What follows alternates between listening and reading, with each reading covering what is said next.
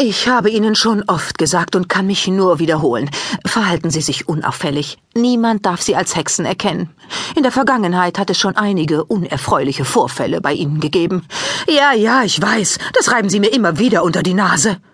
Oma Mona schob den Mann, der pausenlos redete, mit sanfter Gewalt in Richtung Haustür. Ich verspreche Ihnen, dass ich mich in Zukunft besser an Ihre Ratschläge halten werde. Sie kreuzte die Finger hinter ihrem Rücken, doch das konnte der Hexilbeauftragte Aaron Abraxas Holzi nicht sehen. Und jetzt gehen Sie bitte, ich habe zu tun. Es ist nur zu Ihrem Besten betonte Holzin und stemmte sich gegen Monas schiebende Hand. Und denken Sie bitte unbedingt an die Weihnachtsdekoration. Menschen lieben dieses Fest nun mal, und es würde unangenehm auffallen, wenn in Ihrem Fenster oder an Ihrer Tür kein einziger Weihnachtsstern hängt, kein Weihnachtsengel, kein Tannenzweig, kein Mistelzweig, keine Glaskugel, kein Ich kümmere mich darum, sagte Mona Bredo barsch, drückte etwas kräftiger gegen Holzins Rücken und hatte den Hexilbeauftragten endlich über die Türschwelle geschoben. Sie schlug ihm die Haustür vor der Nase zu und lehnte sich aufatmend gegen die Wand. Ah, lästiger Kontrollfuzzi, lass dich hier bloß nicht mehr so schnell blicken.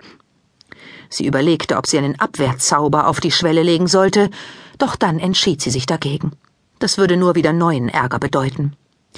Aaron Abraxas Holzin hatte ihnen in der Vergangenheit sehr geholfen.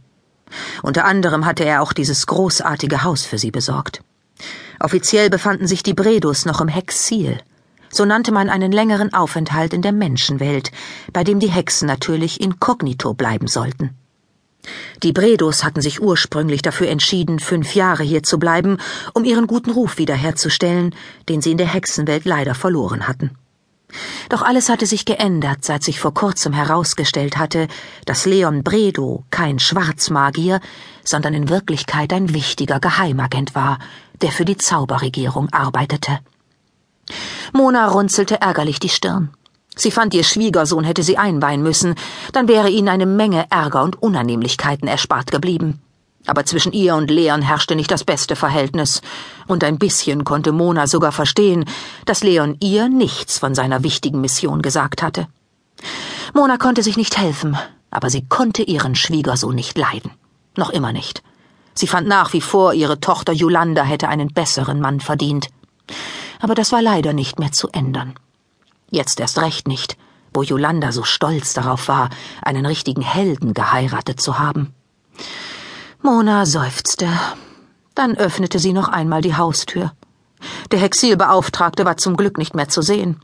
Monas Blick wanderte zum Nachbarhaus. Holzin hatte recht. Die Menschen waren schon dabei, ihre Häuser weihnachtlich zu schmücken. Der Dezember hatte Einzug gehalten, und am kommenden Sonntag war der erste Advent, was immer das auch heißen mochte. Die Nachbarn hatten ein beleuchtetes Rentier aus Weidengeflecht vor die Haustür gestellt, und Lichterketten schmückten den Balkon und die Terrasse. Auch bei den anderen Leuten glitzerte und funkelte es an den Fenstern, und fast alle Häuser in der Straße hatten in den Vorgärten auf Tannenbäumen Lämpchen angebracht. Wenn Holzin meint, dass wir unbedingt einen solchen Schnickschnack brauchen, bitte. Mona sah sich um, bevor sie mit den Fingern schnippte. Schon hing eine Lichtergirlande an der Fassade des Hauses. Ein zweites Schnippen und ein dicker Kranz aus Tannenzweigen klebte an der Haustür. Hm, einfach geschmacklos, murmelte Mona und zeichnete mit dem Zeigefinger einen Kringel in die Luft. Rote Schleifen schlangen sich um den grünen Kranz. Dann hauchte Mona in die Luft, und schon waren Tannenzweige und Schleifen mit silbrigem Glitzer bedeckt. So, das reicht jetzt wirklich, sagte Mona und schloss die Haustür. Als sie sich umwandte, sah sie, wie ihre Enkelin Elena die Treppe herunterkam. Was hast du gemacht, Oma? Ich habe gespürt, dass du gerade gehext hast. Bei offener Tür. Hoffentlich hat dir niemand auf der Straße zugeschaut. Oh, für wie dumm hältst du mich? regte sich Mona auf. Natürlich habe ich aufgepasst, bevor ich die Weihnachtsdekoration ans Haus gehext habe. Unser Hexilbeauftragter meinte nämlich, dass wir so etwas unbedingt brauchen, um nicht aufzufallen.